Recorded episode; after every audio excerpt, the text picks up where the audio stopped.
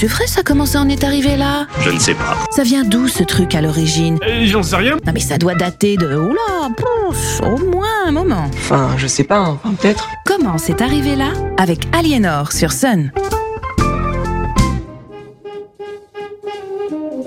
Bonjour et bienvenue dans Comment c'est arrivé là. Aujourd'hui, avec le succès cinématographique de la nouvelle adaptation des Trois Mousquetaires, j'ai eu envie de vous parler de Charles de Batz de Castelmore. Vous ne voyez pas qui? Mais D'Artagnan enfin Car oui, le héros du roman de Dumas s'inspire en partie de la vie d'un mousquetaire ayant réellement existé. Charles, le vrai, est né entre 1611 et 1615, on n'a vraiment pas la date exacte, au château de Castelmore près de Lupiac dans l'actuel département du Gers. Fils de Bertrand de Batz, seigneur de Castelmore, et de Françoise de Montesquieu, Charles est le quatrième d'une fratrie de sept enfants, comprenant quatre garçons et trois filles. La famille est de noblesse assez récente et assez modeste. Pour un quatrième enfant mâle, la carrière des armes se révèle une évidence. Mais sans la possibilité de s'acheter un brevet d'officier, c'est-à-dire un commandement avec le devoir de financer sa propre compagnie pour l'achat des armes,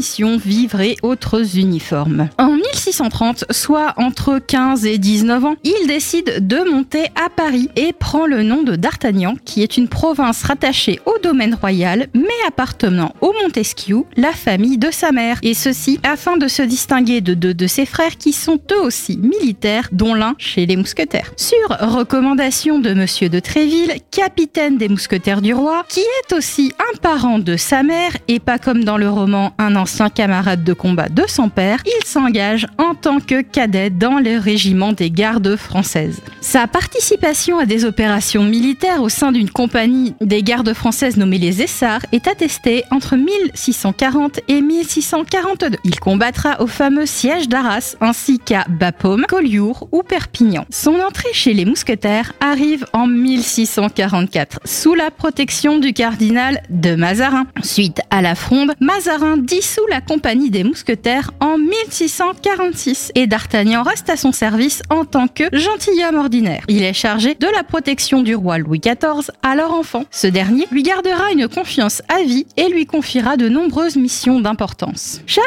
suivra Mazarin lors de son exil et en récompense de sa fidélité, il est nommé lieutenant aux gardes françaises. Il acquérera différentes charges et grades, notamment celui de capitaine avec le soutien financier d'amis de Mazarin, parmi eux un certain Colbert. Puis en 1657, Louis XIV recrée la compagnie des mousquetaires et D'Artagnan y est intégré avec le grade de sous-lieutenant et la fonction de commandement effectif. Le commandement officiel étant dévolu au duc de Nevers, pas celui du célèbre bossu, mais probablement le père ou le grand-père. En 1659, Charles épouse avec l'autorisation du roi et du cardinal Anne-Charlotte de Chalency et non pas Constance Bonacieux, avec qui il aura deux Mais le mariage tourne court et les époux se séparent de corps et de biens, ce qui équivaut à un divorce, mais sans trop le dire, madame étant lassée des absences et des infidélités de son époux. La carrière militaire de Charles se poursuivra avec des hauts faits, notamment l'arrestation de Nicolas Fouquet et l'obtention du grade de lieutenant-capitaine des mousquetaires du roi en 1667. Il sera tué lors d'un autre siège d'Arras le 25 juin 1673. Le lieu de sa sépulture diffère selon les versions. Selon certains,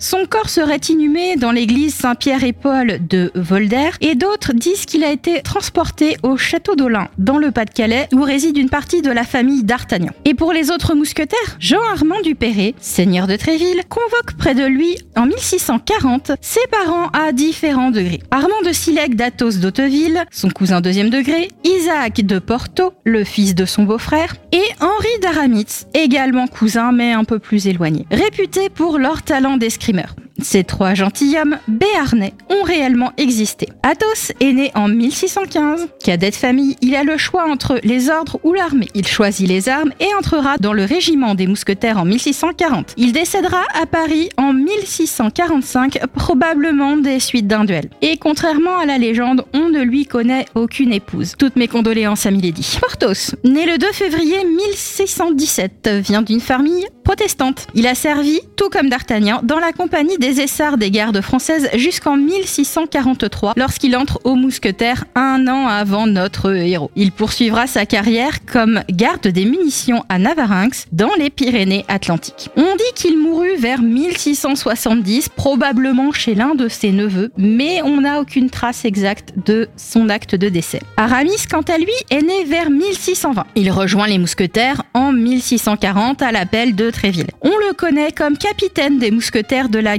du roi. Il y restera d'ailleurs jusqu'en 1648, date du décès de son père. Il rentrera en Béarn et reprendra la charge familiale d'abbé laïque d'Aramitz, c'est-à-dire qu'il dirige une fondation n'appartenant à aucun ordre religieux. Bien que protestant, Henri d'Aramitz épousera Jeanne de Béarn-Bonas, catholique, avec qui il aura quatre enfants, deux filles et deux garçons. La légende du prêtre jésuite vient de se prendre un grand coup dans l'aile. Je vous invite à redécouvrir l'œuvre de Dumas sous la forme qui vous plaira et je vous souhaite une très belle journée à l'écoute du son unique.